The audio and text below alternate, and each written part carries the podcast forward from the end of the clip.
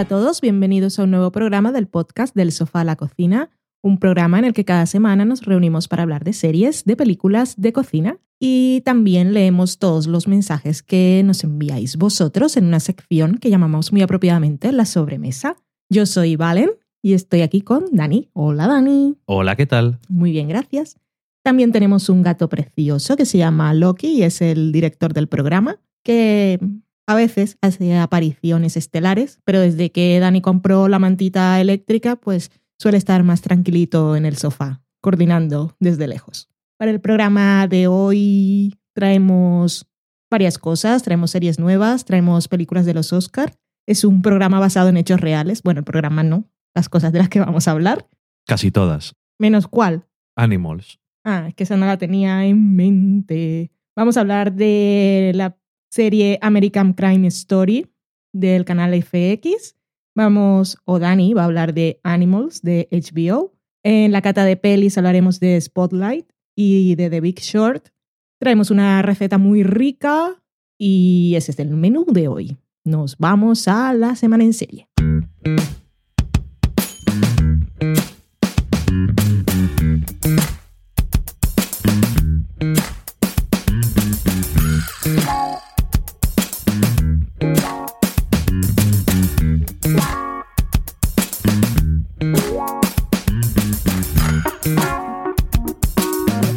La primera serie de la que vamos a hablar es American Crime Story.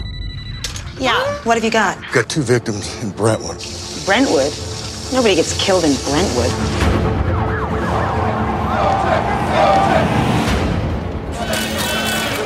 All rise. You're going to say this case is all about race? Yes, because it is. Do you think he did it? She was terrified of him. I'm not a public personality. I don't know how to do this. He's my friend. I don't turn my back on people. You're turning your back on Nicole. Who the hell signs a suicide note with a happy face? I ain't trying to be respectful. I'm trying to win. You want to make this a black thing? Well, I'm not black. I'm OG. No confundirla con American Horror Story o con American Crime. Tampoco es un mashup de las dos. American Crime Story sí está producida por Ryan Murphy y no sé si de ahí ha, ha sacado. Va a ser todo American Cosas Story, ser una franquicia en el canal FX y en este caso también y mucho más que en el de American, American Horror Story van a ser temporadas, antologías, temporadas independientes. Bueno, American Horror Story también lo era al principio, aunque luego se le ocurrió que no lo eran. Sí, eso. Y esta primera temporada de American Crime Story va a seguir el caso famoso de O.J. Simpson o J. Simpson en el año 94, que a todos nos puede sonar más o menos, algunos mucho más. Y es este señor que era jugador de fútbol, una celebrity que fue acusado o era sospechoso del asesinato de su exmujer. Y esto es lo que vamos a seguir en esta serie que tendrá, esta temporada que tendrá 10 episodios. El primero de ellos empieza con la policía encontrando los cadáveres Es su exmujer y el y un actual amigo pareja, amigo, llámalo X. y un acompañante masculino. Unas muertes muy violentas y como la fiscalía coge el caso, un caso que se supone muy complicado por el factor celebrity y de apoyo popular del señor O.J. Simpson. Un juicio que fue seguido por televisión y que ocupó muchas portadas de prensa, un juicio muy mediático y que implicó muchas cosas. También fue un caso que ap- apareció justo en un momento en el que los conflictos raciales, y más que conflictos raciales, aquellos asesinatos impunes de policías a personas de raza negra que acostumbraban ir eh, desarmadas y disparaban por la espalda, lo cual se mezclan ahí muchas cosas que no deberían mezclarse, porque el señor O.J. Simpson es negro también. Eso es lo que tendremos, todo el seguimiento del caso. Y el primer episodio a mí me gustó muchísimo. Tenía curiosidad por ver la serie, porque estamos ahora un poco que ha renacido el interés por los casos estos de crímenes reales y historias de juicios y cosas de esas que siempre nos hacen hervir la sangre porque el sistema judicial funciona de forma horrible y la gente culpable suele quedar impune o las cosas no se investigan y jamás se encuentran los verdaderos culpables. El casting es impresionante. Había visto en Tumblr o en algún sitio había una foto de los personajes reales, las personas reales implicadas en el caso y los actores que habían elegido para interpretarlos y los parecidos eran espectaculares. Tenemos por allí a muchísima gente, como el señor Cuba Gooding Jr., que es O.J. Simpson. Tenemos a Sarah Paulson, que interpreta a la fiscal, que es Marcia Clark. Que si visteis Unbreakable Kim Schmidt, el personaje que interpretaba Tina Fey estaba basado, inspirado, o era una parodia de ella. También está por allí que vuelve a la televisión el señor David Schimmer, que es Ross Geller en Friends, interpretando a un personaje con un apellido que hoy en día es muy famoso, que es el señor Robert Kardashian, que era muy amiguito del señor Simpson. También está John Travolta en la televisión, Sí. que interpreta al abogado de la defensa, y muchas más caras conocidas. Que cuando empieza el, el primer episodio, vamos, vemos los policías y tal, la gente que va descubriendo cosas y todos nos suenan de aquí o de allí. Sí. Y eso, que decía que me había gustado mucho el primer episodio porque está, está muy bien planteado. Tiene el ritmo justo para llevar todas las cosas con detenimiento y sin prisa, pero aún así lo plantean, plantean todos los conflictos que va a haber durante la temporada. Eh, quedan muy bien posicionados los personajes principales y están los actores, todos están estupendos. Que vi el primer episodio y si hubiese tenido la temporada en Netflix, los habría visto en un par de días, porque me dieron muchísimas ganas de seguir viendo. Eh, decir que la serie no la ha creado Ryan Murphy, es solamente productor ejecutivo como algunos otros. Los creadores son Scott Alexander y Larry Karaszewski, que son una pareja creativa que han escrito guiones en, el cine.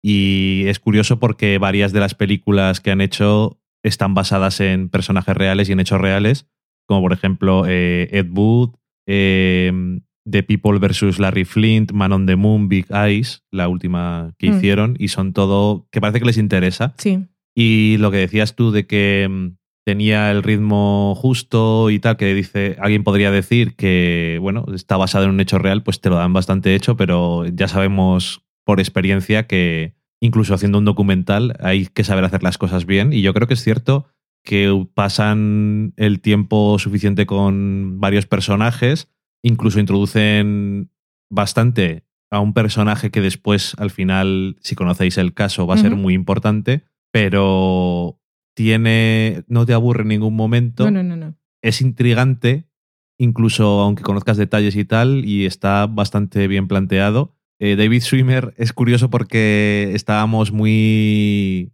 pendientes. Sí, No sé. Tiene un cierto parecido físico con Robert Kardashian. No sé qué tanto habla parecido o no, pero es que es muy complicado sacarle donde es. No, no lo hace mal ni nada, pero que es, es muy difícil el encasillamiento. Y yo creo que es parte de por lo que ha preferido ser productor y director y cosas de estas, porque es muy potente. Lo que pasa que, bueno, los demás actores de Friends han conseguido salir de sus cosas, así que, bueno, él parece que no, tampoco tenía muchas ganas. no.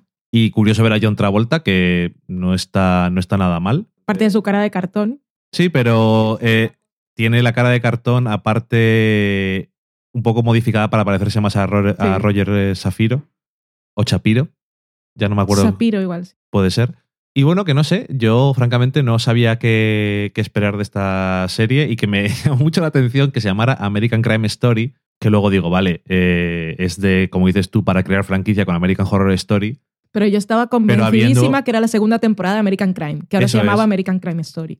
Eso es lo que me dejó un poco picuet, que yo entiendo que es para estar dentro de la franquicia, pero existiendo una serie que se llama American Crime, ya sé que no se parecen en nada, pero es un poco así. Sí. No sé. Bueno, Y además no es que ha existido una serie que se llama así, sino que Es una serie que está en emisión y está en su segunda temporada, o sea, es reciente. Sí, que bueno, Y tienen un tono parecido. sí, porque también trata de temas raciales y de cosas de crímenes y supongo que eh, no las puedes confundir porque una es de FX y otra es de BBC y, es, y son muy diferentes, pero aún así, que queda un poco raro. Y a mí también me gustó, la verdad, y no sabía exactamente qué esperar, pero me ha gustado, me ha llamado la atención la cantidad de actores conocidos que han llamado, a los que el proyecto este les ha llamado, Sí. y no cantan ninguno para sacarte de la serie. Eh, Cuba Gooding Jr. yo creo que hace bien de este Este señor personaje. irritante que odias. Grita mucho, Sí. podemos decir, y siempre está muy enfadado y tal. De persona que ha hecho mucho dinero y le ha venido la fama y no, la sabe controlar porque no, no estaba preparado Sí. intelectualmente ni emocionalmente Y- para ello. Y creo que además eso que no queda en plan de que él está sobreactuando, sino que le queda como que el personaje sobreactúa. Yo creo que eso es un poco es un poco complicado de distinguir. No sé si lo distingo del todo yo o no, pero yo creo que queda bien. Sí. Me ha gustado a mí también. Yo también habría visto alguno más. Y además que ahora estamos con el true crime tan de moda. Y bueno, de hecho, yo diría que las dos películas que nos tocan en la cata de pelis son de true crime, Sí. en el fondo. Y, Y, de enfadarte también. también. Este es un, es un programa para, para salir a matar gente y quemar cosas. No por nosotros, esperamos, pero la temática es lo que sientes cuando ves estas cosas. Mencionabas que venía después de eh, algunos problemas que tuvieron en Estados Unidos, después de los disturbios que hubo en Los Ángeles a finales de los 80 y que fueron, bueno, una cosa que cambió la ciudad para siempre Ujú. y Estados Unidos probablemente. Y la serie abre con imágenes de archivo de aquellos incidentes para dejar claro que en este juicio, que es una cosa que en el fondo no tiene nada que ver, en el fondo y en la superficie no tiene nada que ver, pero tiene mucho que ver o tuvo mucho que ver. Sí. Sobre todo por cosas de percepción y de vamos a quedar bien, vamos a quedar mal. Aparte Y de, de, que argumentos famoso. también que Por supuesto, es- claro. usará la defensa para manipular los hechos. Ajá. Yo sí que la recomiendo. La verdad es que no, no sé por qué no la había visto demasiado hasta que me dijiste tú. Está, aunque es un caso real y de conocimiento público y que puedes encontrar información en prensa y en todas partes, está basada en un libro del señor Jeffrey Tobin que se llama The Run of His Life, The People versus O.J. Simpson. Ah, salió un artículo, no me acuerdo en dónde, con entrevistaban a, a Marcia Clark, que fue la fiscal en este caso, y le preguntaban eh, que ¿te parece la serie a lo que ocurrió en realidad o qué hace? Le dijeron. Y entonces ella dijo, eh, asumiendo que era una serie de 10 episodios, eh, tenía que haber algo ficcionado porque no podían saber si tenían que poner conversaciones de personajes que no estaban en el libro, había que recrearlas y todo aquello. Eh, decía que en principio había cosas que no habían ocurrido así. Por ejemplo, en la serie plantean como que a ella que a ella le molesta que la pongan a trabajar con un compañero porque el caso va a ser muy grande y va a implicar mucho tiempo y ella decía, por ejemplo, que ella quería trabajar con él, cosas así, un poco para suavizar, que da igual. Pero también decía unas cosas que eso estaba mal. Era una frase cuando el- la policía llama a O.J. Simpson para decirle que han encontrado a su mujer muerta. Y entonces ella decía que, aunque aquí en la serie el policía al final hace un comentario como que no, no le dijimos tal cosa y, o él no preguntó cómo había pasado o algo así, Ajá, eso es. ella decía que lo que había ocurrido realmente era que le habían ll- lo habían llamado y le habían dicho que su mujer había muerto, la habían encontrado muerta y él había preguntado enseguida quién la había asesinado. Entonces, un poco así. Y ella sigue enfadadísima, por supuesto. No lo ha podido superar. O sea, ninguna persona. No me extraña. Aunque él esté en la cárcel actualmente, esto no son spoilers, está en la cárcel por otra cosa, tiene que ser muy frustrante que alguien así se vaya de rositas, como el señor de The Jinx. Por eso estas cosas pues enfadan tanto. Ajá. Ay, ¿qué le vamos a hacer? Mucha gente se va de rositas en este programa también. En fin. Y pasamos a la siguiente serie que la va a comentar Dani. Se llama Animals y es de HBO.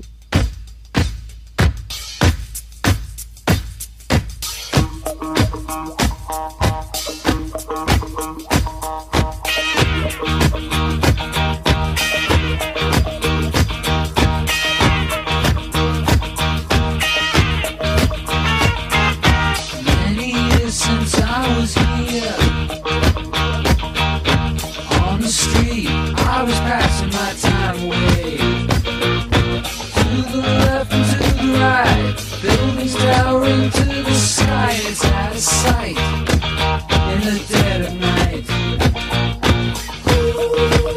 Here I am again in the city with a fistful of dollars, and baby, you better believe. Este comentario va a ser una cosa un poco breve. Primero porque en el fondo solamente la he visto yo. Nadie más en el mundo. Vio... No, de nosotros dos. Yo vi igual cinco, Cinco. segundos, sí, creo. Cinco segundos y dijo, no, esto no me interesa. Y yo vi los 30 minutos que eran el primer episodio. Es una serie creada por Phil Martís y Mike Luciano, que los dos primeros episodios les produjeron independientemente y les presentaron en Sundance.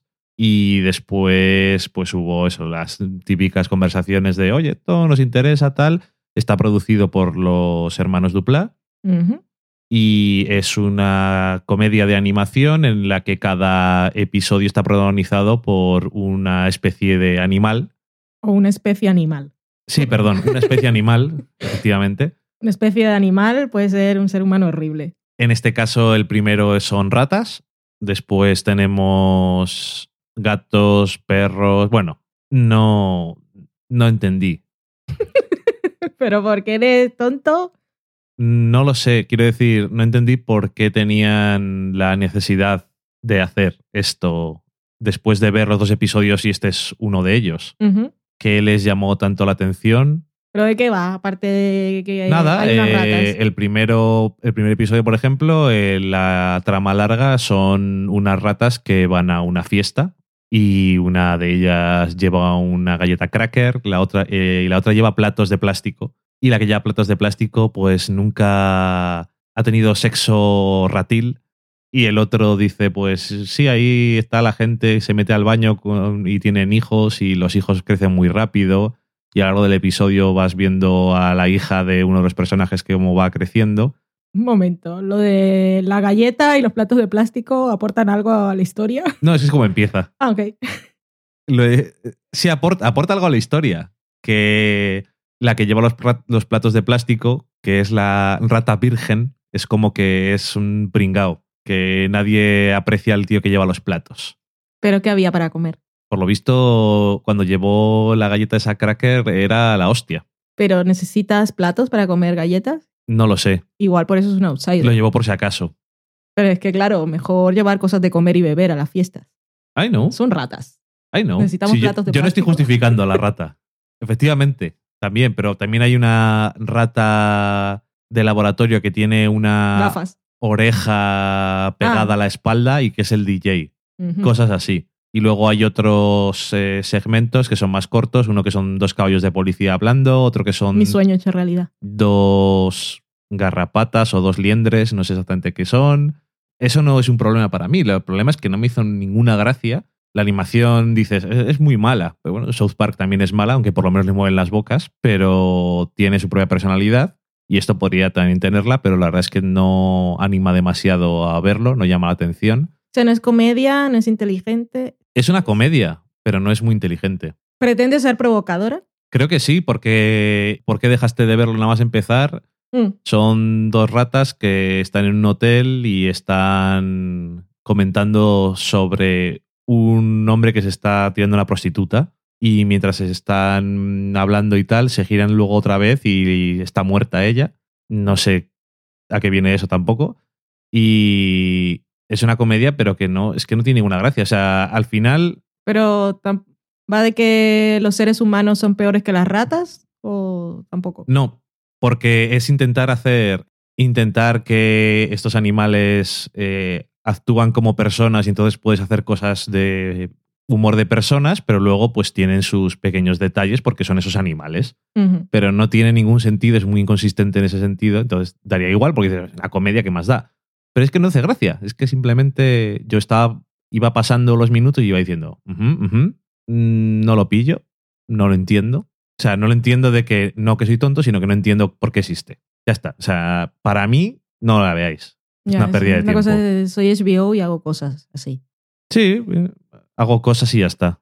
No sé. mm, Pues ya está. ya está. No, no, no le demos más vueltas. Sí, por favor.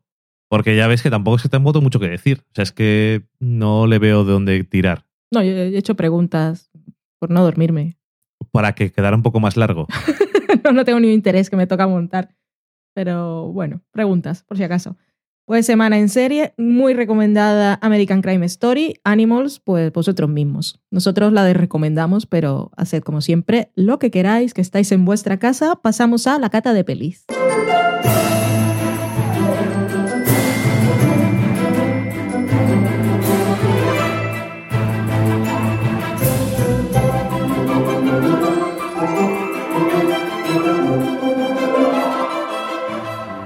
La primera película de esta cata es Spotlight.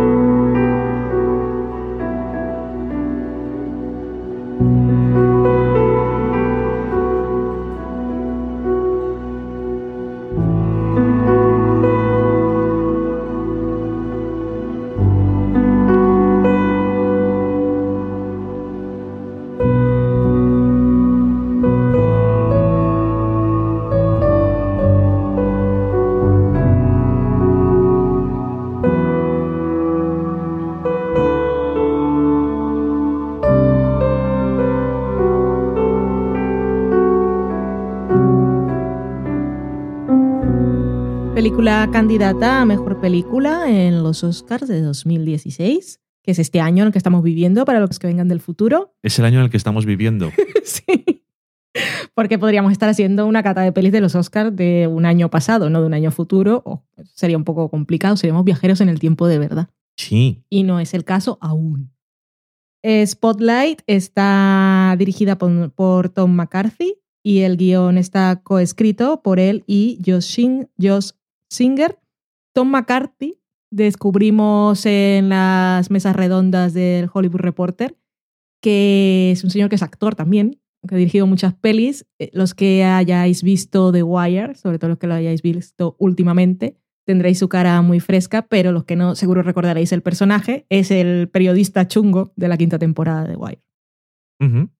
Y Spotlight nos cuenta la historia de un equipo de investigación del Boston Globe, periódico de Estados Unidos, de la ciudad de Boston, que es un grupo que se llama Spotlight y son los que se dedican a hacer las investigaciones de larga duración y producir estos artículos que son los que luego ganan el Pulitzer, aunque no escriben solo para ello, sino que no se dedican a las noticias del día a día, sino a eso que ya, ya no se hace, Dios mío. a eso voy. Periodismo de investigación del de verdad. Descubrir un caso y dedicarle muchas horas hasta eh, encontrar todos sus frentes y todos los puntos de vista y publicar al final la historia. Y la historia en este caso es la de pederastia por parte de la Iglesia Católica en la ciudad de Boston, un hecho de largo alcance a nivel mundial, una cosa institucional. Pero bueno, allí tenemos a este equipo de periodistas que está conformado por personajillos de por ahí como Mark, Ruffalo, Michael Keaton, Richard McAdams. Está por allí John Slattery, está también Stanley Tucci, que es el abogado de defensa de las víctimas. Está el señor Leif Schreiber y mucha gente más. Y la historia empieza cuando llega un nuevo editor al periódico, que es el señor Leif Schreiber, que es el señor que viene de fuera y propone esta historia para investigar y se encuentra con muchas puertas cerradas porque la iglesia es una institución. Y muy Y- importante en Boston. un- sí, que es una población eminentemente católica, bueno, y tienen poder. Y cuando hablamos de poder, hablamos también de dinero y de, sobre todo, influencia política. Es una cosa de esas intocables y a las que nadie se quiere enfrentar y de la que nadie piensa que sea un mal endémico, continuado, sistémico y que se intenta ocultar por medio de sus normas secretas y sus juegos de palabras, sino que como siempre se piensa que son, y lo dicen ellos en muchas ocasiones, cosas de manzanas podridas. Entonces los árboles pues tienen frutos que salen bien y otros que están mal, eso los tiramos, y no quiere decir que el árbol sea malo. Pues en este caso pues, vemos que tiene otras implicaciones. Y como el señor editor nuevo pues no solo viene de fuera, sino que además es judío, pues intentan también contaminar el curso de la investigación por ahí. ¿Y qué tenemos en Spotlight? Pues una película muy clásica, una película sobre periodismo, de ese de, de investigación o del día a día, no periodismo de correr ni la primicia ni cosas de esas que pasaban antes, cuando todavía no estaba Internet ahí en su auge y había que ser el primero en sacar titulares de esos de hacer clic, aunque luego entres y no haya noticias de verdad, o se publican las cosas sin contrastar fuentes, porque todo es pasajero y aunque digas algo que está mal, pues luego al día siguiente pones una fe de rata en la página de los clasificados y no ha pasado nada. Y es una película que está muy dedicada a la historia, más que a los personajes, aunque con poquitos detalles los personajes, no podemos decir que los desarrollan y la historia no va de eso, no, no va de contarnos cómo su pasado es el que los motiva para hacer las cosas que hacen ahora, sino que son, son personas, podemos verlo por, por pequeños detalles sin entrar para nada en muchos detalles de sus vidas personales ni en sus casas. Y, y es eso, cómo, cómo investigar una historia respetando la historia, respetando a las víctimas y llegando a una conclusión muy dolorosa. Me gustó mucho precisamente por eso, por ese toque, por, por ese punto de dirección y del montaje y de las actuaciones muy clásico. Y me gustó mucho y me sorprendió Rachel McAdams, porque yo no la conozco de sus otros trabajos. Pobre. Eh, la conozco por True Detective. Aquí me gusta porque es, el, es, el- es la periodista que tiene más contacto con las víctimas y aparte tiene más o menos su propio conflicto personal, aunque eso no es lo más importante, pero me gusta cómo es la que vemos más en contacto con las víctimas, cómo los entrevista los respeta, pero estando atenta siempre a hacer las preguntas precisas. Eh, por ejemplo, me sorprendió mucho un momento en el que va, está haciendo entrevistas a pie de calle y va a parar a casa de un sacerdote que le dice unas cosas que te quedas un poco flipper. Y ella también, pero cómo mantiene la entereza y la calma y nos la ves que, se está conteniendo primero por las barbaridades y las perlas que está, perlas malditas que está soltando este señor, pero manteniéndose muy calmada para continuar sacándole información. Fue una de las escenas que más me gustó de ella como actriz. Y me gustó mucho. Mm, No, no, no sé qué más decir. No tiene alardes de, de dirección ni de montaje, aunque no por ello quiere decir que sea una peli sin personalidad. Pero creo que sí está al servicio de la historia en todo momento y, es una historia importante y no, no se va tampoco a los detalles escabrosos ni se queda muchos momentos entrevistando a personas que han sido abusadas ahí hasta que lloren o hasta que cuenten las peores cosas. No sé, me gustó mucho. Se ve que el señor McCarthy también tenía la espinita de he tenido que interpretar al peor periodista de la Sí. temporada de periodismo de The Wire. Ya. Vamos a hacer algo de periodismo bueno. Y que es lo que dices tú, yo creo que es una película clásica en el mejor sentido de la palabra. Mm, Y es una película que efectivamente es muy al servicio de la historia, en el mejor sentido, porque por el tipo de historia que es, pero también es verdad que sí que hace lo suficiente con los personajes para que estén bastante bien representados como personas. Y además creo que tiene los detalles de un poco de crítica al periodismo, sí. que yo creo que eso también hace mucho por la historia. Y. No es, no es de Newsroom. no. Ellos no son los héroes. Tampoco van desde el principio, nosotros somos los héroes y nosotros somos buenos y estamos por encima moralmente, sino que en realidad están investigando. Y me gusta que no sé, son, son personajes, los periodistas supongo que están basados en los periodistas reales, Ajá. pero ah, lo que quería decir era que no sé hasta qué punto eran así, pero en la película sí me queda bastante claro, y es que es un equipo que se equilibra muy bien. Todos son Ujú. diferentes. Sí, no, no son. A ver, que son personas de verdad, como dices tú, pero que en una película se tiende a reducir las cosas Sí. y a simplificar porque, porque es una película de dos horas y creo que deja muy claro rápidamente cuál es el papel de cada uno dentro de ese equipo Spotlight. Sí, también a, a nivel personal, porque Rachel McAdams es como la, la más calmada en, en el proceso de investigación y la que va buscando más detalles y más hasta el fondo. Y Mark Ruffalo es el más indignado. Y el otro, que ahora no recuerdo el nombre del actor ni del personaje, pero es el padre que también siente que sus hijos podrían ser víctimas y entonces tiene otro nivel de empatía diferente y al final todos, todos tienen, todos tienen un nivel de, de empatía y de identificación y compromiso con la historia distinto. Que también eso vale para el personaje de Michael Keaton, que tiene otras implicaciones diferentes y unas relaciones diferentes con la historia. Y luego eh, John Slattery, que... Yo no, yo no muy- podía dejar de recordar Mad Men porque también me parecía, parecía que trabajaba poco. yo lo recordaba un poco, le faltaba un poco beber, Sí, que no se sí, prestaba es para ir, para ir por ahí por las oficinas contando anécdotas, pero casi. Sí, pero alguna vez suelta algún chascarrillo, alguna cosa, y es como que le va también al hombre ese tipo de personaje, que es un poco, un poco ligero, pero bueno, pero también no, porque es, es importante.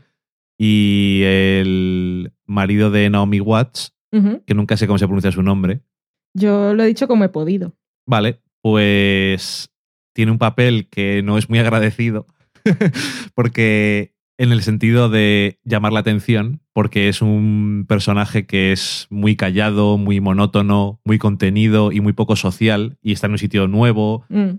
y todas esas cosas, pero me gusta cómo la película mm, utiliza el personaje y cómo vamos viendo cosas del personaje y al final que sea él el que se interesa por todo eso, que obviamente también, como dices tú, es lo que da pie a que como es judío, pues digan, este lo que quieres meter aquí, cizaña y tal.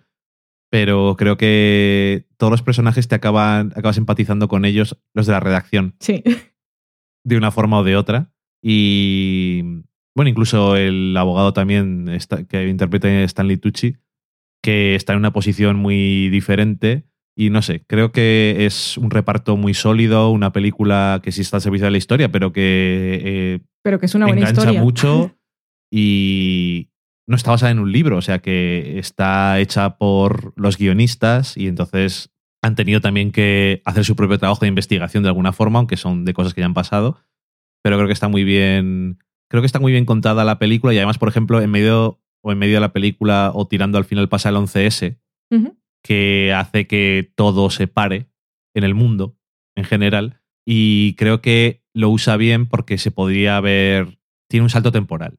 Sí, a mí es una cosa que, que ahora que lo mencionas, gracias por recordármelo, porque De he oído nada. que es una cosa que, que la gente critica de la película. Y es que dicen que en medio del transcurso de la historia de la investigación está lo del 11S y que no se ve cómo afecta esto en la redacción. Y a mí, me, en cambio, me pareció una de las cosas más acertadas, porque es que la historia no va de eso, Ujú. y s- nosotros ya sabemos todo lo que implicó el 11S y sabemos cómo paró, pero ellos lo usan como un salto temporal y la parte más representativa es el personaje de Rachel McAdams hablando con una de las personas que les ha servido más para construir la historia, que le está reclamando porque ha dejado a las víctimas que habían aceptado hablar con ellas abandonadas y es que sí, habían dejado el caso morir, ok, y ella estaba diciendo que no, que, que estaban en ello, que habían tenido que parar porque sí, pero que lo iban a publicar. Entonces, a mí no me pareció mal porque centrarse en eso era contar un- otra historia. No, yo entiendo que en Estados Unidos es un tema muy sensible y que ese tipo de cosas siempre a la gente le toca un poco la fibra, pero yo creo que aquí peor hubiera sido que hubiera sido una película en la cual se hubieran olvidado de que eso ocurrió y que afectó de alguna forma. Primero, no es una historia de Nueva York, que yo creo que es más es muy importante en Estados Unidos en general, en el mundo y en todo, porque nos afectó en todo, a todos. Pero es una historia sobre este equipo que en un momento les sacan de lo que están haciendo, pero tienen una cosa en mente.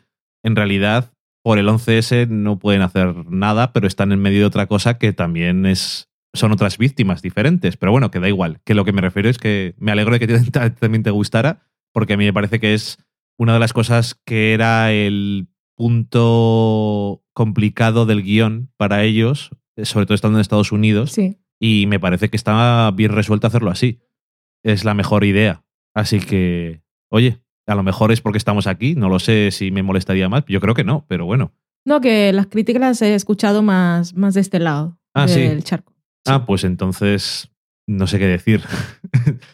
Y bueno, y al final tenemos unas varias cartelas con muchas letras que son ciudades, diferentes puntos del mundo en los que también se comprobó la historia horrorosa de...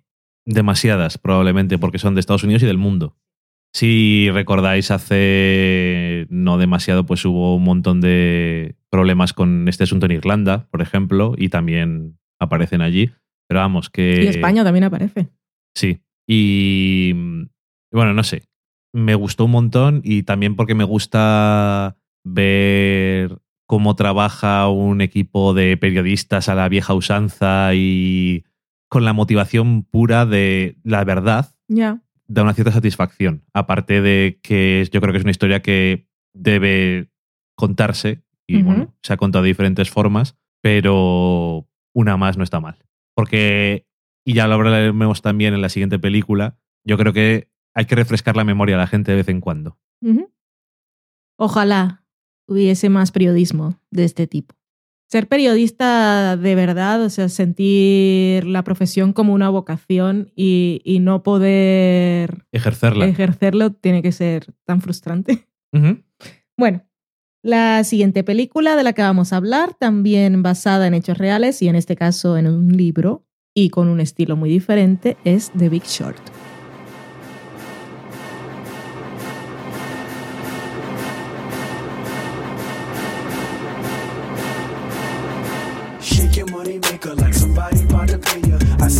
My radar, don't you act like you a fader. Shh. You know I got it. If you wanna come get it, stand next to this money like, hey, hey, hey. Shake your money maker like somebody about to pay you. Don't worry about the meters, keep your nose up in the air. You know I got it. If you wanna come get it, stand next to this money like, hey, hey, hey. Shake, shake, shake your money maker. Like you were shaking it for some paper.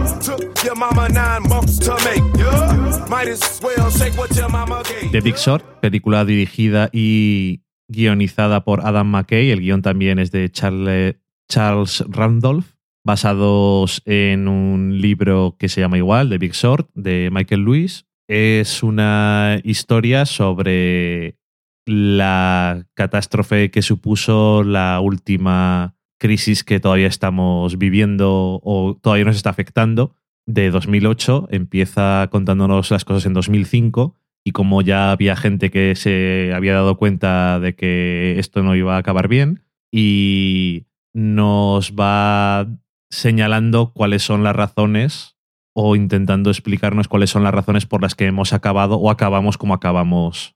Que esto es una cosa que ocurrió en Estados Unidos, pero nos afectó a todos de una forma espectacular y mucha gente a lo mejor tampoco sabe por qué nos afectó a los demás. Y eso es una cosa que luego decimos que te puedes enterar más en otro, en, en otro sitio, pero aquí eh, yo creo que también te explican bastante las cosas. Es, un, es una comedia. Sí. Eh, Adam McKay es un director, guionista de comedia. eh, una de las. Comedia chunga, ¿no? De la que no me gusta a mí, creo. No lo sé si te gustaría bueno, o no. No, lo has visto. es el de la serie esa de HBO. La de Eastbound. Eso. Ah, no me acuerdo cómo se Creo llama. sí. Pero Creo que es ese. puede ser. Pero su película como más famosa es una comedia que es muy, muy mítica para todo el mundo en Estados Unidos. Es Anchorman. ¿La cuál es? que es eh, una película protagonizada por Will Ferrell y mm, Steve Carell, que va sobre Will Ferrell no la he visto, ni la pienso ver, obviamente. unos presentadores de televisión. Yo nunca la he terminado de ver, la verdad. Pero bueno, Si de buena será. Dice la gente que. es- Bueno, da igual. Eh, y bueno, eso, tiene un tono de, de comedia. Y yo creo que es un. es adecuado por varias razones. Lo primero, porque mm, con la comedia también da lugar a las explicaciones y a ciertas cosas que encajan mucho más en ese tono, aunque sea una cosa muy seria. Y además, porque si quieres una cosa seria que te explique esto bien, está un documental que vimos el otro día que se llama Inside Job, Buenísimo. que es una maravilla. Es de 2010 y todavía los pobres no sabían cómo iba, iba a acabar todavía esto, pero explica perfectamente eh, desde los orígenes hasta cómo funciona cada una de las cosas que jodió todo, quiénes eran todos los culpables y cómo todos los culpables han seguido teniendo sus Es puestos horrible. estupendos, cobrando dinero. Es uno de esos que te, te jode, Ese documental si te deja ahí con ganas de salir a quemar cosas. te jode, pero explica muy bien las cosas. Con, y tiene como narrador al señor Matt Damon, Efectivamente. que nunca lo habría puesto a narrar nada, pero me gusta su estilo de narración. Tiene, tiene una voz muy agradable. Sí, eso es y verdad. un tono bastante en el punto que no es que no sé cómo describirlo voy a decir que no no hace grandes énfasis en las cosas pero es que no para lo que está diciendo es que el énfasis no hace falta No, es. No tiene mala voz de narrador porque tiene. No es monotona, Mm. pero no es muy aguda, no es muy grave. Me- me es- gustó. Te entra bien en sí es que además lo que te está diciendo no no hace falta grandes alardes ni cambios en la entonación ni nada no estoy diciendo que no los haga ni que bueno como tú decías no es monótono ni nada pero o monótono pero ni una cosa ni la otra no sé me gustó me gustó el señor Matt Damon. Que yo además le aplaudo por que esto es una cosa que no será por dinero. Matt Damon hace otras cosas por dinero, películas. Y esto no es una cosa hecha por dinero y muy probablemente, de hecho, gracias a él, la- el documental es- tiene mucho, tuvo mucho más eh, ruido, distribución, prensa y todo. In the old system, when a homeowner paid their mortgage every month, the money went to their local lender. And since mortgages took decades to repay, lenders were careful. In the new system, lenders sold the mortgages to investment banks.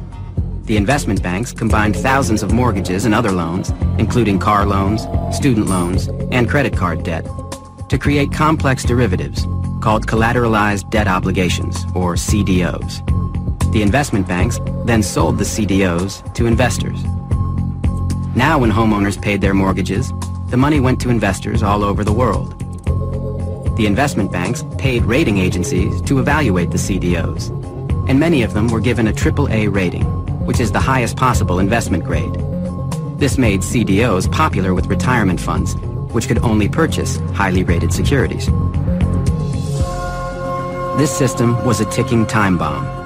Que leí después que hay un libro companion del documental escrito por el director y me gustaría leerlo porque una de las cosas que me estaba planteando cuando veía el documental, hemos dejado de hablar de Big Short, ya volveremos, cuando estaba viendo Inside Job era cómo consiguió el director, eh, cómo consiguió las entrevistas, cómo consiguió que las personas implicadas aceptaran eh, reunirse con él y sentarse frente a la cámara, aunque luego algunos a mitad, obviamente, dijeran, por las preguntas que él planteaba, que además me encantaba, como es uno de esos documentales en que oímos a veces la voz del director, aunque Sí. no le vemos nunca su cara ni tiene ningún afán de protagonismo, pero me gusta que esas preguntas se escuchen porque también tiene sus contrapreguntas.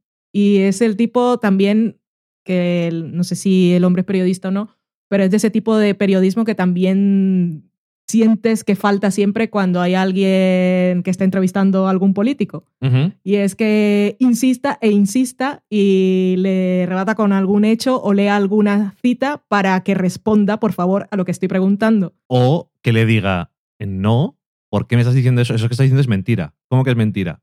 Pues porque es mentira. Porque esto y por esto. Y, Y, entonces ves a la gente ahí, ves, ves a los hombres cómo les baja la, la manzana de Adán cuando tragan.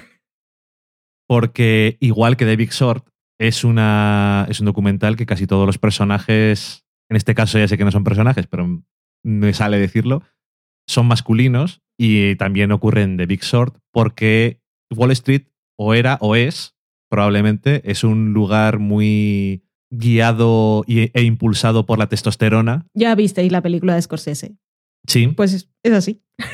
es así. Lo que pasa que, aunque es una comedia, esta película me gustó muchísimo más que The, The Wolf of Wall Street, porque aunque tiene a gente que hace cosas que al final son malas, también lo, también lo comentan. Como no, uno de los productores de esta película, que igual que el año pasado nos pasó con 12 años de esclavitud, es Brad Pitt, que Brad Pitt dice, yo soy dinero. Ahora, me Me a un- el mejor papel. me voy a dejar el papel de persona interesante y que parece buena persona y demás. Yo solo os lo dejo ahí. ¿Os molesta? No. Soy eh, el hombre blanco heterosexual con el compás moral ajustado. Exactamente. y, y bueno, eh, que he dicho Brad Pitt, obviamente aparece, pero no es una de las figuras más importantes. Tenemos a Christian Bale, tenemos a Steve Carell, tenemos a Ryan Gosling. O sea, hay caritas conocidas. Eh, Steve Carell, que es un poco como el protagonista de la película, Es el más persona, es el que tiene también más desarrollo personal. que por cierto, él es eh, uno de los que conoció a la persona real Ok. y mm, dice que es que es muy, es muy así. Tal y como nada más le conoció, es que siempre que va a los sitios y él dice es el, que es el más listo de todos los lados y tiene que intentar arreglarlo todo y es un poco así. Es el más rufalo de esta historia también, es el más indignado. Y por eso es con el que más... No es, no es una película de identificarte con ningún personaje, pero es, es el que, por lo menos a mí como espectadora, me representaba más de algún modo porque quería saber.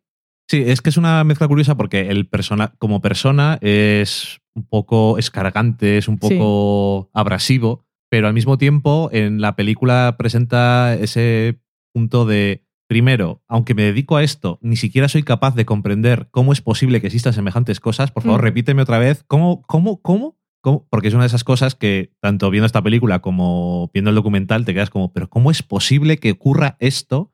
Por favor. Pero ocurre. Y ha ocurrido. Bueno, y ocurrió. Y volverá a pasar. Exactamente, Galáctica una vez más. Battlestar Galáctica siempre viene a estas cosas. Y esa indignación es un poco lo que también hace que, lo que dices tú, que te parezca el personaje con el que haces tú un poco el viaje también, tanto de descubrimiento como de indignación, aunque el personaje de Ryan Gosling es parte, ese, esa clásica figura de persona que habla a la cámara o que te narra en algunas ocasiones y te cuenta ciertas cosas. Y decías tú, tiene tres momentos la película que corta la narración y nos hace unos cameos de personas famosas que nos explican ciertas cosas. Yo no he dicho eso aún. Y me explicabas tú que no, Lo he te, dicho fuera de micro. que no te había gustado No me gustó nada. demasiado. No. ¿Por qué no te gustó? Asumiendo que el director ha elegido como género de su película la comedia eh, y como tono una comedia así que rompe la cuarta pared, que tiene ese personaje de Ryan, de Ryan Gosling que te habla y te explica cosas. Yo asumo que el director es fan de 24 Hour Party People que es una película que utiliza ese recurso muy bien y que ha elegido hablar de este tema que es muy serio y que además tiene una cantidad de terminología financiera a la que no estamos acostumbrados y que tiene que explicarlo, pues ha, elegido hacerlo de esta forma así como más informal y más moderna o posmoderna o como queráis llamarla. Todos los recursos que utiliza para tal efecto me parecen bien porque es una forma de oye, que todos sabemos que hay crisis y todos sabíamos más o menos a grandes rasgos qué fue lo que ocurrió, pero los detalles y las cosas más concretas de cómo se originó todo y tal, pues no son de dominio público. Porque a veces con de eso de que a veces no te detienes para ver el bosque o que el árbol no te deja ver el bosque, pues en este caso nos hemos quedado un poco viendo el paisaje a lo lejos, nos ha parecido que lo entendíamos más o menos y no entramos en detalles. Así que contarlo de esta forma para llegar a más gente. O sea, abres tu público y luego está el espectador que decide investigar un poco más o no. Que me parece bien haber elegido este tono para contar la historia. Hombre, que la película me resultó entretenida, me resultó divertida, no me aburrió en ningún momento, pero es que aparte me parecía divertida. Los actores me caían bien. Cuando Ryan Gosling paraba para explicarme cosas, pues me parecía fantástico, pues Ryan Gosling me gusta, o sea que no tengo ningún problema. Pero los cameos esos en particular me parecía que sobraban. Por varias razones. Una, porque era, era un too much, era ya pasar la línea un poco. Y sobre todo, pues no me parecían necesarios.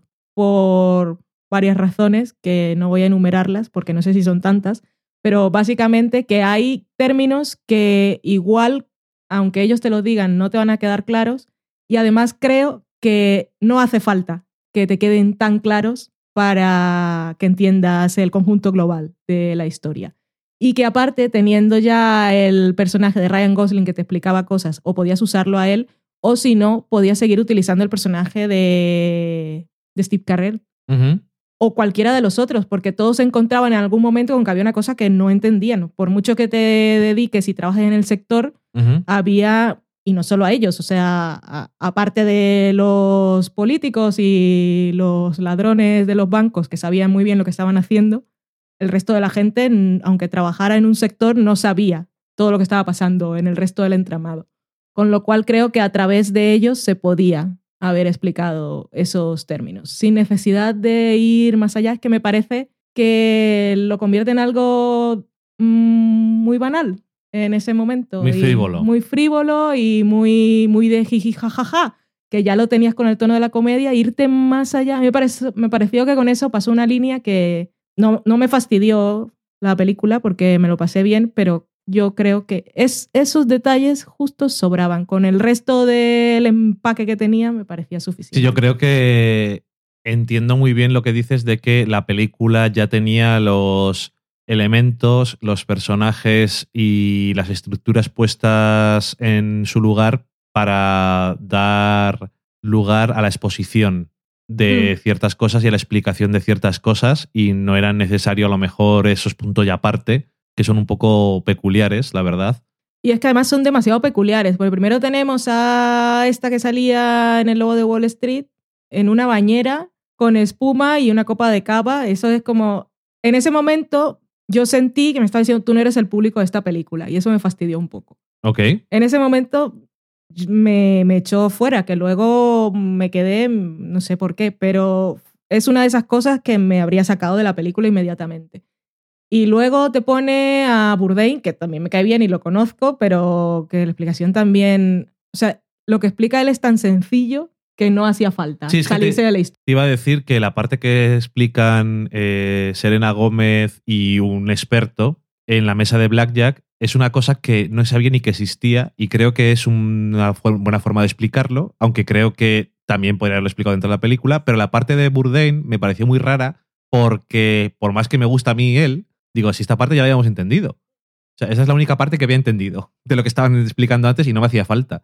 Entonces me pareció como raro que lo usaran en ese momento y no para otra cosa. Pero bueno, en cualquier caso, yo creo que la película es eso que dices tú, que es que es, entretenida y el tono de comedia, que a veces no es comedia porque mm, pasan cosas muy serias, pero es bastante comedia. El personaje de Ryan Gosling que es, bastante gracioso, sobre todo su relación con. El esbirro, eh, es de lo mejor de la película.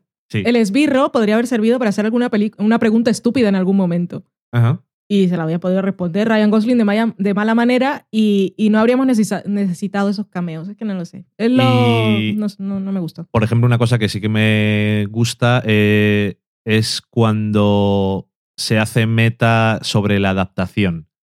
En plan de, bueno, esto no ocurrió exactamente así, ocurrió tal cosa y tal cosa, pero bueno, es una película y estamos haciéndolo de esta forma. Pero te explican en varios momentos que esas cosas no son exactamente como pasaron, que son detalles, la verdad, muy tontos, pero que creo que ayuda en el sentido de si está saliendo porque también indirectamente te está diciendo lo demás sí. Incluso alguna vez sale Ryan Gosling diciendo, no, no, esto ha pasado así.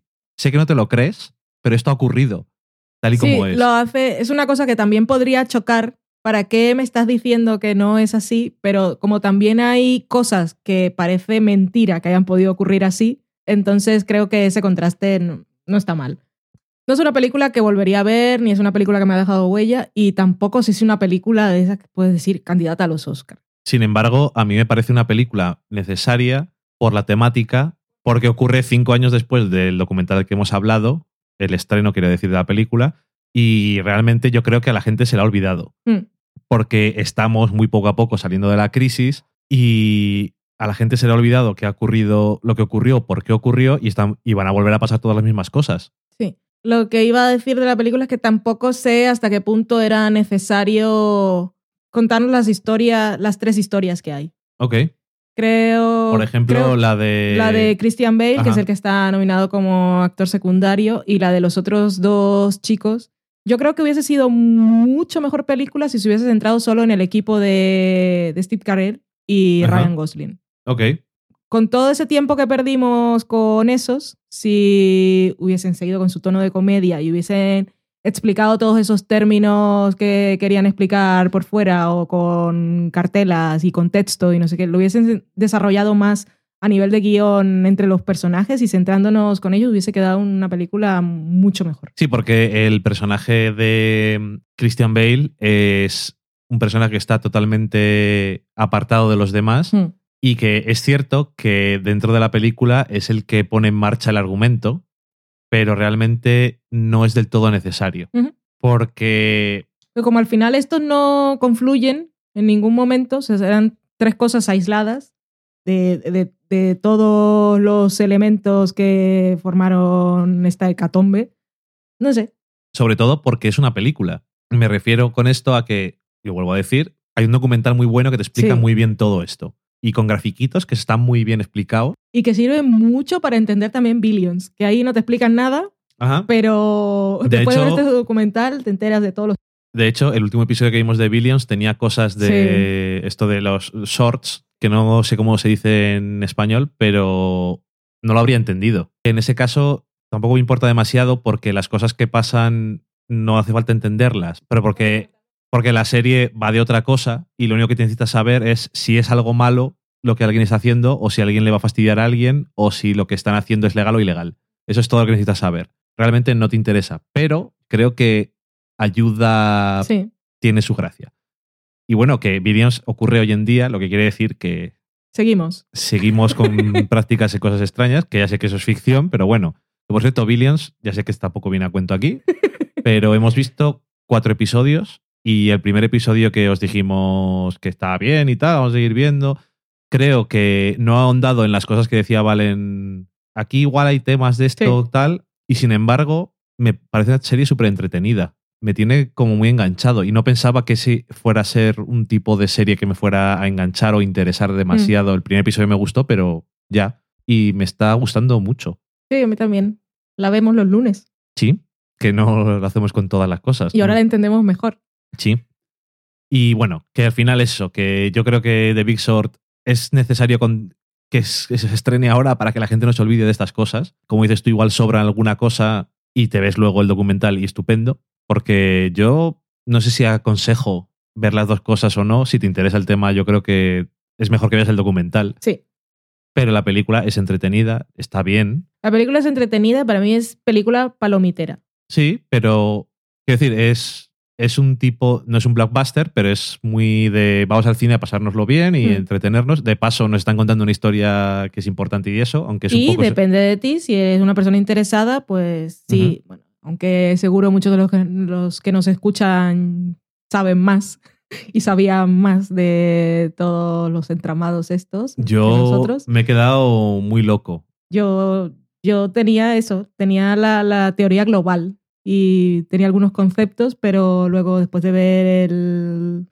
Primero bien- viendo la peli, te lo voy a decir, también flipaba un poco cuando, precisamente con el personaje de Steve Carell, y luego ver el documental, pues un gran aliado. Por fin, entendido bien exactamente.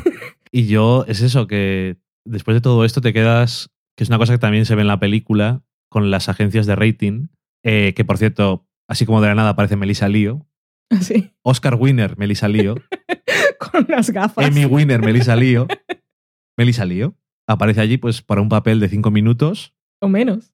si llega, y también es, también es unos momentos de el personaje de Steve Carrell, eh, Mark, que llega allí, es como, pero ¿qué me estás contando? ¿Qué mierda me estás diciendo? ¿Qué está pasando? ¿Cómo es posible? ¿Cómo es posible que ocurra esto? Es que no es, no es normal. ¿Qué está pasando en el mundo? Y ahora que me he dado cuenta de hasta qué punto estas agencias son lo puto peor que hay en el mundo, francamente, después de ver lo que han hecho, me llamaba más la atención que todavía en España a la gente le importaba cómo calificaban la deuda española. Yo digo, Mm. ¿pero por qué os importa? Si luego van a decir simplemente es nuestra opinión, no vale para nada. Eso y la existencia de eso de los eh, CDOs y esas cosas que yo me he quedado loquísimo.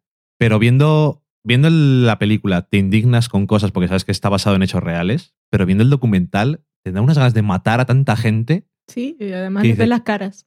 ¿Pero por qué? Y ahí eso- siguen. y mira que hay gente de esa de textos de esos de esta persona ha declinado hablar en el documental. Que esta con, persona, eso, con eso ya lo dices todo. Es mejor que, que hubiesen ido. Que está- Mejor eso que hubiesen ido en que está muy bien montado, un poco como a veces, es que esto va a ser una referencia que no va a pillar todo el mundo, es un poco como los títulos de Iso Wilson en Filadelfia a veces.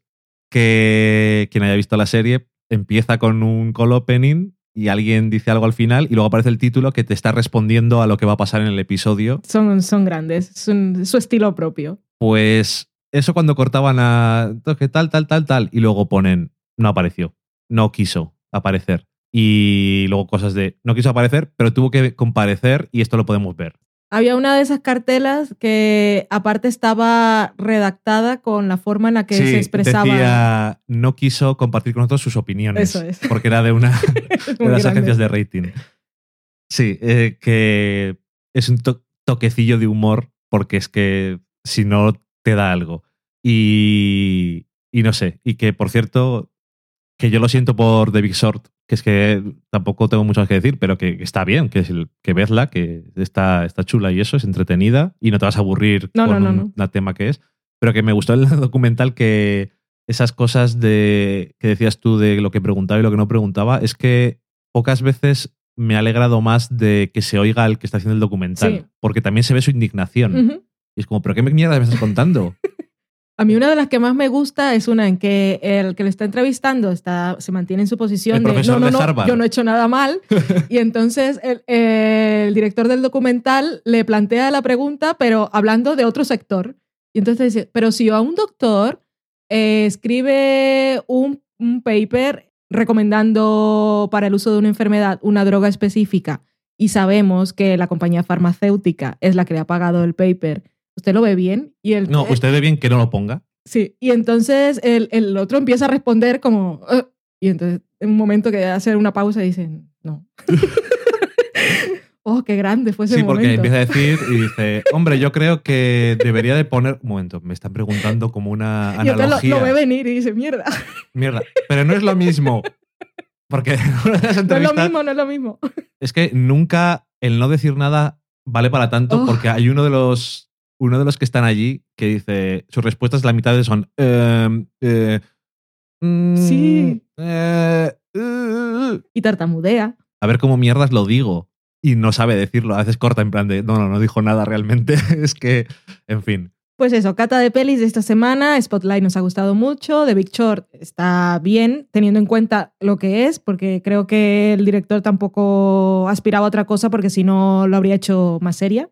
Sí no quería hacer una quería intentar hacer una comedia con una cosa seria y Sí. yo creo que le ha quedado bien el tema bien y elegir este tono no nos parece mal. Destacamos las cosas que nos gustaron, destacamos también lo que no y os recomendamos mucho si estáis interesados en el tema y si no lo habéis visto, el documental Inside Job. que es de hace seis años, pero hay que verlo. Si no lo habéis visto, verlo.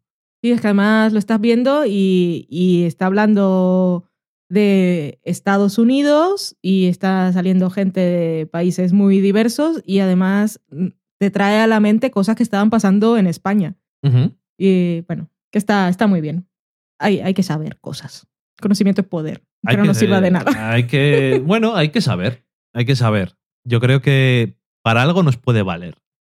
Para que a lo mejor, si todo el mundo lo sabe, no vuelven a pasar cosas como que cuando volvamos a estar en bonanza económica dan hipotecas y créditos a cualquier persona Y lo firmas porque, oh, y lo qué bien. porque qué estupendo, me han dado dinero. Adelante con ello. Y luego, pues pasa lo que pasa. Y ahí donde se entienden, ibas a comprar un piso, todos estaban súper caros, te daban las hipotecas muy fáciles, luego llegó la crisis, no los podías pagar. Y cuando. Que lo que piensas tú normalmente es: yo he comprado. Yo he comprado. He podido comprar este piso que me ha costado mm, 100.000 euros. Eso no es mucho. Estoy poniendo un número así cerrado. He comprado este piso, me ha costado 100.000 euros. Y el banco ha firmado, me ha dado el dinero porque el piso cuesta 100.000 euros. Llega el momento en que tristemente no lo puedo pagar. Esperaré que el banco acepte que el piso costaba 100.000 euros. No, porque los pisos estaban con los precios inflados. Entonces, eso era lo- de las cosas más chocantes. Luego, cuando la gente no podía pagar las hipotecas, es que el piso no valía realmente Claro. lo que lo habías comprado. Entonces, si- valía una mierda. Tenías que seguir pagando toda tu vida. Y lo peor de todo es cuando descubres que la gente estaba haciendo apuestas sobre que tú ibas a pagar tu hipoteca. Es una locura. O si no, y entonces cuando la dejaste de pagar, pues hubo ya eh, el efecto dominó que fue el copón. Y al final pasó todo eso de que los bancos se tuvieron que quedar con todas las casas ¿Y por qué y te que, no, da- que no valían para nada. Claro, ¿y por qué te daban el dinero tan fácil? Porque a ellos no les importaba si iban a cobrar. Exactamente, porque eso se lo vendían luego a otros Es que, que se lo vendían a otros. Es una locura. Es, que no, es no- no se puede absurdo. comprender. No, no. O sea, lo peor de todo es que después de saber cómo pasa todo y entenderlo, no comprendes cómo haya podido ocurrir algo así. Y luego dices, bueno, la gente es lo peor. Y es el resumen de todo esto. Que eso podría haber sido Animals, que no lo ha sido. No, la gente puede ser lo peor, pero Animals es peor todavía. vale. Dejamos la cata de pelis y nos vamos a la cocina.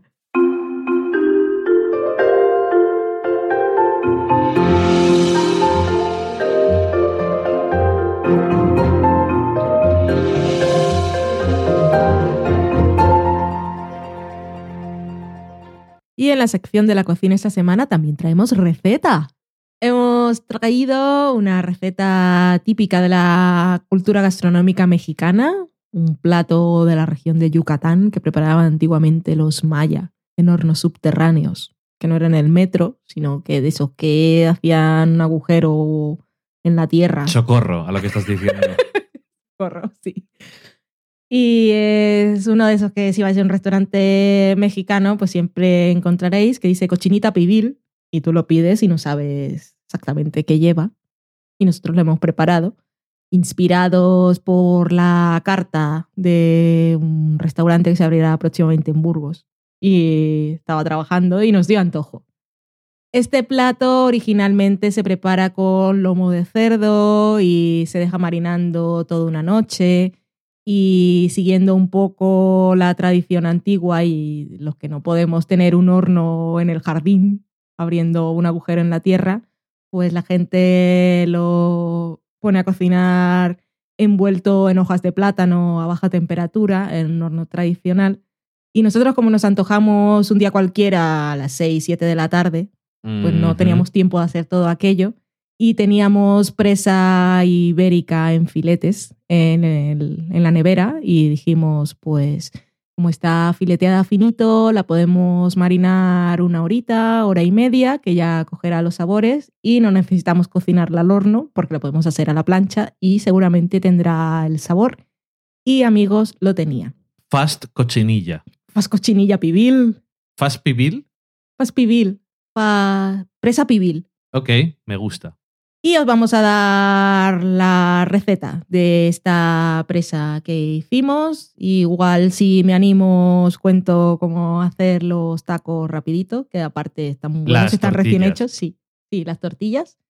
Y también os daremos de propina por haber venido y ser tan buenos escuchantes eh, la receta del acompañamiento típico de estos tacos, a los que no les pondremos ni pico de gallo, ni salsas picantes, ni guacamoles, ni quesos, sino una cebolla escabechada. Ok. Empezamos entonces con la receta del marinado y los ingredientes que lleva la carne. Bueno, voy a decir para no perder mucho tiempo pensando, porque he bebido Chardonnay y hacer los cálculos sería un poco raro. Nosotros usamos unos igual 300 gramos para, de presa ibérica para comer nosotros y en ese momento ajustamos las medidas del marinado, pero yo os voy a leer la cantidad de marinado para kilo y medio de pierna o lomo de cerdo. Es que esto fue una cosa de. De antojo. Tenemos que hacerlo ahora. Sí, exactamente. Entonces, para toda esa carne necesitaréis media taza de zumo de naranja, media taza de vinagre blanco. Esto es porque la receta original lleva naranja agria. Que naranja agria no sé si es pomelo. Yo diría que es lo más parecido. No, pero el pomelo no es amargo también. Sí, pero no sé qué es naranja agria. Entonces, si tenemos algún escuchante sofacero en México y nos Será dice- como eso que llaman en Estados Unidos Blood Orange, que es un poco más. Pero igual me podían poner es Bueno, da igual. Entonces, usamos eh, media taza de zumo de naranja, media taza de vinagre blanco, un cuarto de cucharadita de comino en polvo, una cucharadita de orégano seco, una cucharadita de pimienta blanca, media cucharadita de pimienta negra, media cucharadita de canela, dos dientes de ajo exprimidos, media cucharadita de chile piquín, dice aquí, que este, el mundo de los chiles, todos tienen un sabor diferente, o sea que este sería un toque particular. Nosotros usamos sriracha, Sí, que no es lo mismo, pero bueno. pero tiene chile. Una cucharadita de sal.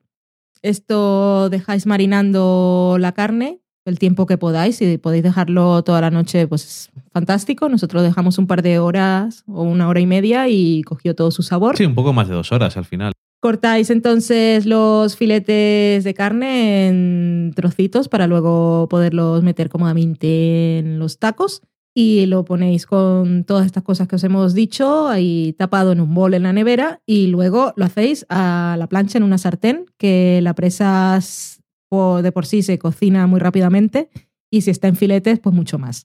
O sea que esto es un paso que ya está, no hace falta más. Es un ingrediente específico de esta receta que le da color y sabor el achiote, que son unas semillas rojas duras un poquito más grandes o como del tamaño de los granos de pimienta, Sí. pero no son redondos, Ajá. que lo venden en cualquier tienda de estas de productos latinos, que afortunadamente hay muchas en España. También ah, la podéis encontrar ya en polvo. En nuestro caso teníamos los granos y los pasamos por el mortero.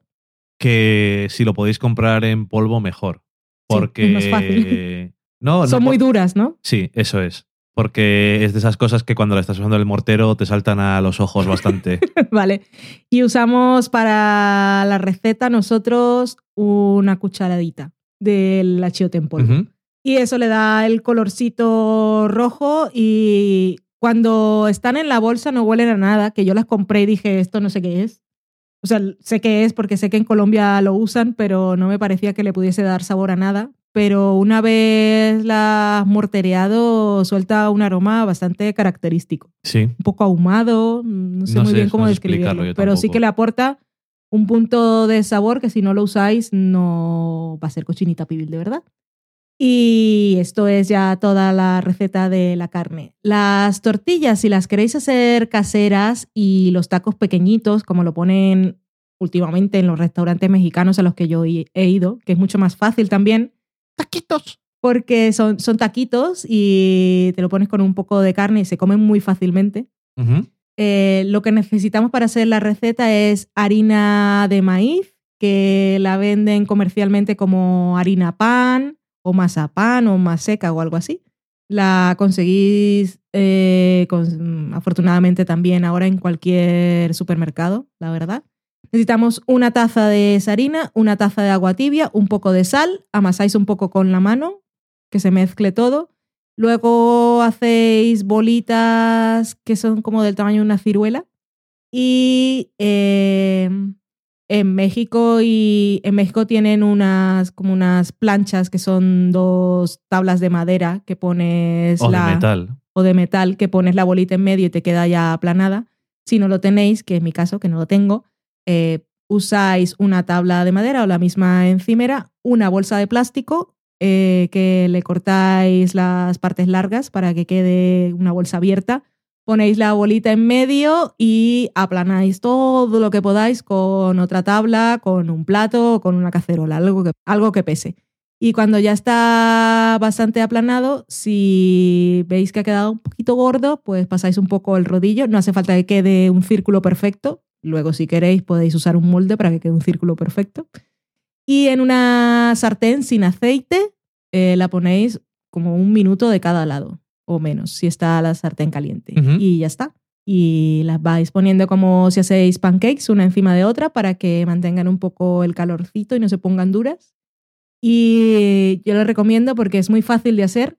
La harina pan es muy barata y muy rápido también de hacer, que lo podéis hacer mientras estáis haciendo la carne.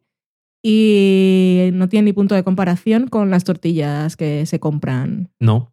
que es un buen recurso, pero si las podéis hacer caseras, pues está mucho mejor.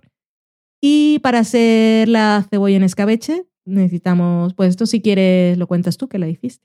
Vale, pues yo lo que hice fue. Al final, esto vale, depende de los tacos que vayas a hacer, depende de la cebolla que tengas. Y se puede guardar. y se puede guardar en un tarro. Yo lo mezclé en un tarro dos cebollas pequeñas que tenía y eché dentro media taza de vinagre blanco y media taza de zumo de naranja. Y ya está. Al final, si... Y un chile. Y dos chiles. Dos. Y una pizca de sal. Y ya está. Si tienes más cebolla, Y si tenéis morada, que es la que se suele usar, nosotros, como fue antojo, lo que usamos había. la que teníamos en la nevera. Y que al final eso, que si tienes más cebolla o son para más tacos, pues echas... El caso es que es 1-1 la proporción de vinagre y zumo de naranja. Y ya está.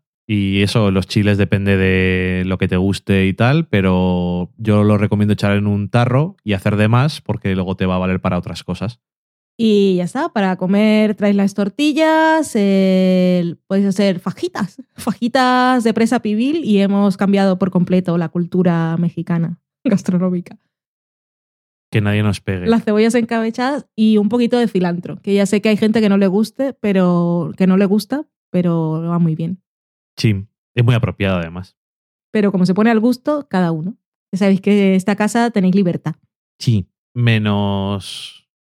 Tenemos restricciones, no vamos a enumerarlas, porque salen de vez en cuando. Pero Loki es bello. Y eso ha sido la cocina de hoy. Os hemos traído recetas, nos quejaréis, nos vamos a la sobremesa.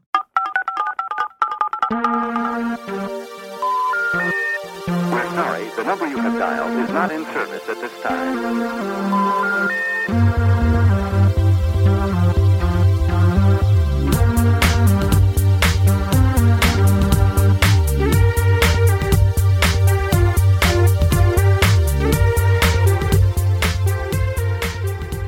Ya estamos en la sobremesa. Parece una de esas frases que tenemos escritas en el guion, Qué guion. pero que como que siempre lo decimos. Pero es que estamos en la sobremesa.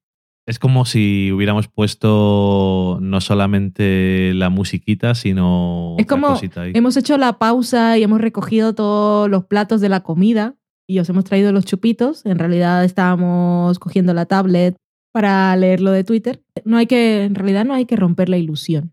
Hemos traído los chupitos. Y ahora, después de traer los chupitos, ya los estáis bebiendo. Y Dani va a leer cosas de Twitter para amenizar la charla. De la gente que también está sentada. Y Y dirán, "Ay, qué momento, vergüenza. el momento cotilleo. Ahora vamos a hablar de ti. Y tú, fuiste tú. Empezamos con Ignacio, que es el señor Podtaxi, Ujú. que puso uno de sus tweets de escuchando, Saludos a los pasajeros. pobres pasajeros. Por lo menos ya no les cantamos. Yo siempre, yo siempre pienso en los pasajeros del señor Potaxi y los spoilers. Bueno, últimamente no tengo muchos spoilers, o sea que. No, no, no, pero podrían subirse justo. Llegas ahí, estás esperando tu taxi para ir a la reunión y comienzas a hablar de algo que no has visto. Ajá. Espero que nunca ocurra. Eh, Talbot, que es Talbot Solara, dice: Me habéis dado la vida con la noticia de Horace and Pete.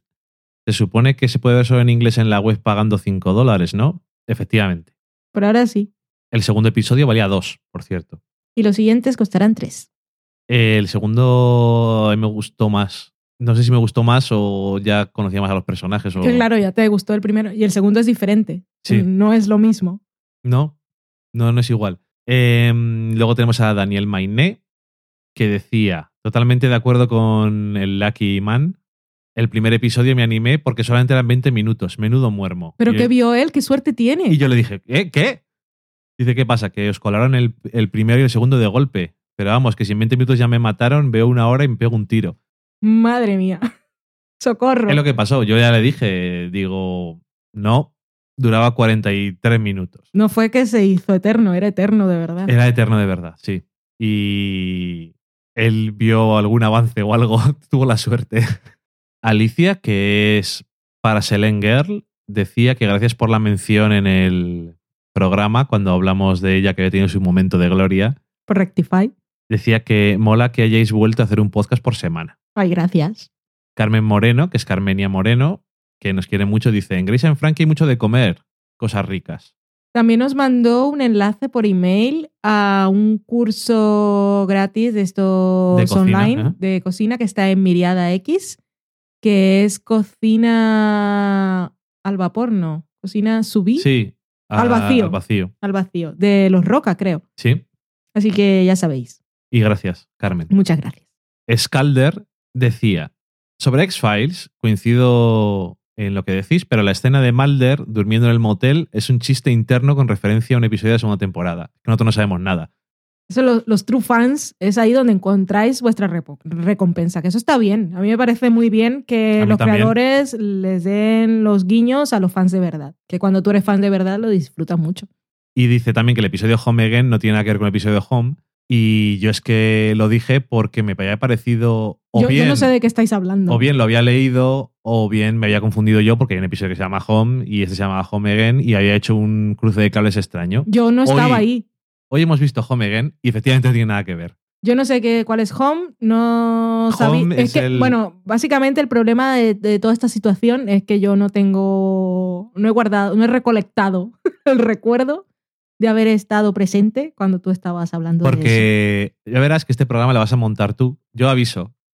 Si se oye peor, ha sido ella. que como no lo has montado tú, no lo vuelves a escuchar otra vez. Entonces no te acuerdas luego de las cosas. Y luego Mm. siempre me dices, ¿de qué están hablando? Eso ¿Qué he dicho? Sí. Tomás Domínguez decía que además de los Apple Dandies que mencionamos la semana pasada, había hecho también fajitas y palitos de mozzarella con queso de cabra y que tenía ganas de hacer más platos. Hay que probar esos palitos. También decía Talbot que qué bien queda eso de nos lo dijo Louis. Nos lo dijo de verdad. Y también decía que buscaba subtítulos. Por desgracia ya le dijimos que no, no parece que haya ni que nadie se esté interesando en hacerles.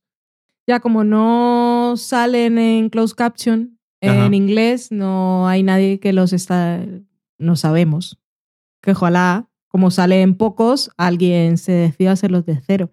Jorge González Ramos decía que si podía sustituir la mantequilla de cacahuete por otra cosa en la receta de las galletas, porque no encontraba mantequilla de cacahuete. Lo cual me extrañó un poco, pero bueno, ya le dijimos que había otras alternativas, otras galletas diferentes, o incluso Incluso le di una receta libro. diferente. en el libro también hay una receta de mantequilla de cacahuete. Esther Oliva, que es Hermizaz, decía: El corto The World of Tomorrow es de los que más me flipó el año pasado en el Festival de Sitges. Es para flipar. Yo creo que sí. Si no lo habéis visto, buscadlo. Es Sí. un corto. Es cortito. Sí, creo que no dura un cuarto de hora. No me acuerdo. Eh, agradecemos también al programa de M8080 y la Madre que nos tuvo como invitados este pasado lunes, que era Ocho. 8 de Febrero febrero de 2016. 2016. Por si lo queréis buscar por ahí para escucharnos. Vanessa, que es van barra baja Gesa con dos S y H, decía Vanessa de Ecos Podcast. O sea, Ecos a 10.000 kilómetros. Como es lo que tú no querías decir, ¿no? Dice que ya había visto ella tres episodios, los tres episodios de Expediente X de los que hablábamos y que coincide con nosotros, que le gustó de menos a más. Que, por cierto, hemos visto hoy el cuarto episodio de Expediente X y estaba viéndolo todo el tiempo pensando en el lío que se hizo el señor Chris Carter, moviendo fichas de un lado para otro. Y este cuarto episodio es el que en realidad iba a ser el segundo. Se iba a emitir como el segundo. Y entonces estaba intentando ver qué era lo que a él le había hecho tomar la decisión de no hacerlo. Y me pareció que lo entendí. Lo que no entiendo es que lo haya planteado así desde el primer momento. Ajá. Totalmente comprensible. Y de hecho, creo que también hace muy bien porque trae cosas del episodio que pusieron segundo, que iba después de este. Sí, que pa- ahora parece que lo hubiese hecho así desde el principio. Ajá. O sea, todo el remonte que ha hecho no ha quedado mal. Pero es que después de ese primer episodio, que era un poco bajona, empezar con Gaeta, de Battlestar Galáctica, y un señor monstruoso de la basura, De la tirita. y después con Mulder y Scully separados, Sí. y metiendo ahí cosas de su madre y el hijo y no sé qué, la verdad es que, que quedaba un poco súper bajón. Sí, es un poco raro. Yo me alegro de que lo hicieran así, la Mm. verdad. También decía Vanessa que le gustaba mucho que le habláramos. Yo te hablo todos los días, Vanessa. Es una, es una conversación en diferido, sin retribución ni indemnización. Y no mandaba besos. Luego tenemos que dejar citada una cosa, que Rubén, que es Surzón, tenía una conversación muy extraña Nos que dejó, implicaba tuvimos que parar lo que estábamos viendo, porque no entendíamos nada. Eh, queremos, si es posible, que nos haga una explicación de ese diálogo que llevó a este tuit en el que estamos mencionados, porque es que no entendemos nada. O sea, yo digo, igual es que está en catalán y o a lo mejor no lo entiendo. Y digo, vale, ¿lo entiendes? Y El mejor y- momento fue cuando me diste la conversación Ajá. para que tradujera, porque estaba en catalán, y yo empecé a leerlo pues muy tranquilamente. Estoy traduciendo al catalán, todo está perfectamente claro. Y dije, no entiendo nada de lo que está pasando, pero lee el tweet. El tuit concreto decía a la señora, a su mujer, no le gusta. Si puede elegir, me pide los tacos de salmón del sofá a la cocina. Muy bien. Hashtag delicious. Pero lo que viene antes es la conversación más absurda que he visto en mucho tiempo. Claro, entonces- Y cuando me la explicó Valen, era peor todavía. Ahí abre la conversación, que eso está muy bien, que me acuerdo cuando hicieron el cambio ese en Twitter, todos dijeron, oh, no me interesa saber las conversaciones, está- es muy útil. Pero bueno, en fin. Ajá. Entonces pasa la conversación y aquí resumiendo muy rápidamente, porque yo no tengo el móvil a mano y tampoco lo entendí muy bien, lo que pude entender sin entender fue que él había hecho, él había hecho un plato de salmón con sus ingredientes muy particulares, siguiendo alguna receta, y decía que estaba muy bueno y que se lo iba a llevar en el tupper al trabajo o, que estaba preparado para el día después. Y entonces, eh, pero claro, era un plato de salmón en la foto, pero él decía que era pollo. Y entonces luego su mujer y otra persona, lo que pudimos sacar en conclusión, sin saber muy bien lo que estaba pasando, era que su mujer, como le habían dicho que era pollo, había asumido que era pollo, aunque parecía salmón. Tenía espinas y piel. Tenía espinas y piel, pero como ha dicho que es pollo y lo ha cocinado él, No, o sea, para mí, ese punto para mí ya es muy absurdo. Pero bueno, es, toda la conversación es muy rara. es muy rara. Si nos puede explicar exactamente lo que pasó Lo que pasa es que con el pollo fin- salmón, Al final ni siquiera sé cuál era el plato que se preparó. Si era pollo o si era salmón. era salmón porque vimos la foto. La foto era vale. salmón. Pero, Pero- lo, lo gracioso es que alguien crea que es pollo. Y lo más gracioso es yo empezar a leerlo con toda seguridad de que sabía lo que estaba diciendo. Y no tenías ni idea. Susana Sana, que es Susan Beat, decía al tweet que pusimos de que se acababa The Good Wife este año al final. Llevamos ya. Cada vez que hablamos de The Good Wife, lo digo. Se va a acabar este año, parece que se va a acabar. Y decía ella, no puedo estar más triste en mi serie preferida. No sé qué voy a hacer ahora con mi vida serie fila. Solo lo que queremos es que encarrilen un poco las cosas y tengan un último tramo de temporada espectacular. Sí. Y si es que se van a volver a reunir, que cuando se planteó yo también me reí un poco como Alicia en el bar, pues dije otra vez, pero si eso es lo que implica que las cosas puedan ser un poco más coherentes y los personajes tengan más fuerza y ve- veamos más de Dayan y, y de Cari sin que estén tan perdidos, me parece bien. Totalmente cierto. Cabra Palmonte ponía un enlace de que había sido recomendado nuestro podcast en el canal de Telegram de Escucha Pod y le damos las gracias por decirlo y también decía él gracias a nosotros que hacíamos lo más difícil, que era hacer el programa. Ujú. Maitechu, que es Mari Margolis, nos decía que le estaba gustando mucho Horace and Pete y que decía, van a ser cinco capítulos, ¿no? Ahora no recuerdo por lo que habías dicho tú en Twitter que habías puesto un enlace a lo que te había mandado Luis. Lo había, había copiado. El email lo había pegado en Facebook. Y luego se dio cuenta de que en ningún momento había puesto nada de los episodios que iban a ser, aunque tú decías, hombre, cinco huequecicos hay. Yo puedo hacer firmar una cosa en PayPal de Luis, que se vaya sacando episodios, me los cobre directamente, no tengo ningún problema. Parece que no lo quiere hacer, pero bueno. También decía ella que no nos extrañáramos tanto que se nos pasaran series como Doctor Foster en este caso del Reino Unido porque siempre se le pasaban de allí porque como la BBC siempre entre comillas suele emitir series históricas pues entonces dice eh, no apetece Vale. y que el año pasado ya le descubrimos Peaky Blinders Ok. el Santa que es Santa Plix decía que esta semana había descubierto nuestro podcast y que ya estaba enganchado y que era muy bueno Dos mujeres y un vestido que es de MYUV que por cierto decía el Santa que en marzo iba a estar publicando semanalmente un webcómic que se llamaba Ombligo, así que si queréis echarle un vistacillo. Que no nos ha hecho spam, sino que entramos al momento de seguirlo a ver quién era. Exactamente. Bienvenido a nuestro sofá. Dos mujeres y un vestido que es de MYUV, es decir, las iniciales. Decía que en el especial de lo mejor del año yo les había recomendado unos cómics y que no se acordaba de cómo se llamaban, que si le podemos decir los títulos. Y ya le respondimos, eran The Wicked plus The Divine y The Multiverse. Y luego también decía Hardy, largo y duro. Debí entender mal, perdona, Valen. Bueno, ya ha quedado aclarado. Bueno, no sé si se ha oído, yo lo digo. Debí entender mal, perdona, Valen. Tom Hardy. Mi motivación. Que no hemos dicho la semana que viene en la cata de pelis de Revenant, El Revenío y El Puente de los Espías. Todo muy revenido. Mi motivación, Tom Hardy. Espero que sea Eh. suficiente. Hay más de cuatro horas de película y solamente en una aparece él. Ya. Tom Hardy. Ya está. Ya está, Hemos terminado por lo alto, como siempre. como siempre.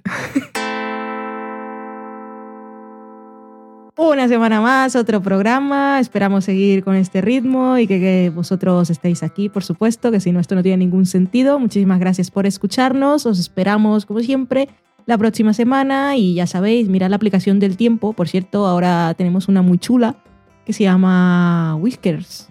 Buscáis el tiempo de los gatitos, si no me preguntáis.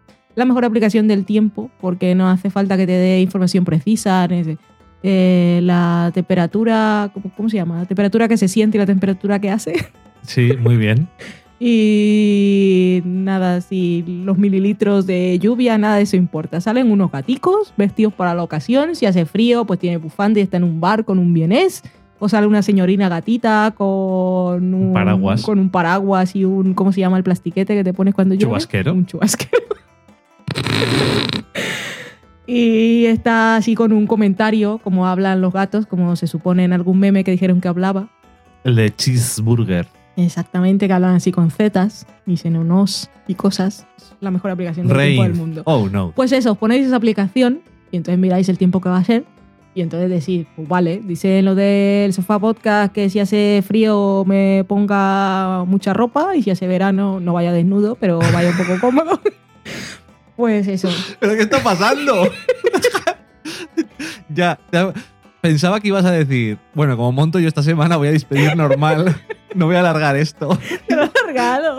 Y entonces te has puesto a hablar del clima y de los gatetes. Es que es una aplicación muy chula, muy Sí. absurda, pero está muy yo te la bien. descubrí yo. Muchas gracias. Es lo mejor que has hecho últimamente. Fíjate, es lo mejor que has hecho últimamente. Qué poco hago. Bueno, suficiente por ahora. Un beso a todos. ¡Madre mía, mi corazón! Adiós. Adiós. Suficiente, coma, por ahora. Punto. Punto. Pues nada, hasta luego.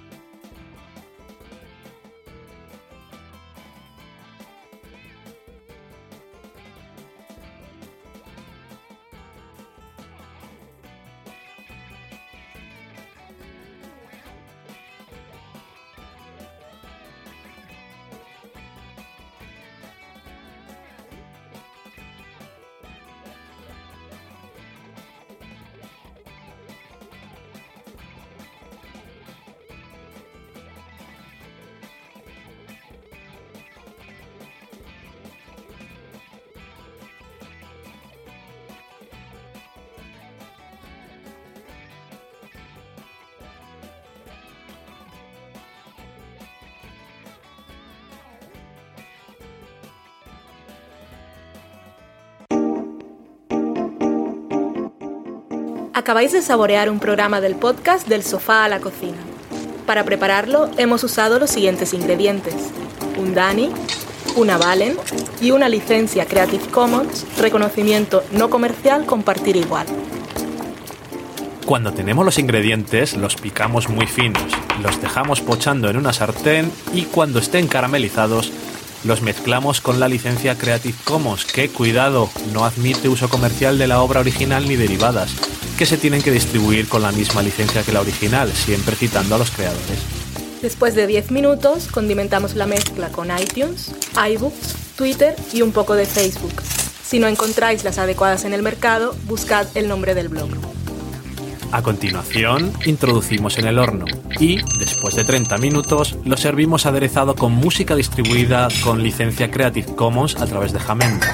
Al final del post correspondiente vienen especificadas concretamente. Si tenéis alguna duda con respecto a la receta o a cualquier otra cosa, podéis preguntarnos a través del correo electrónico del sofá a la cocina Buen apetito.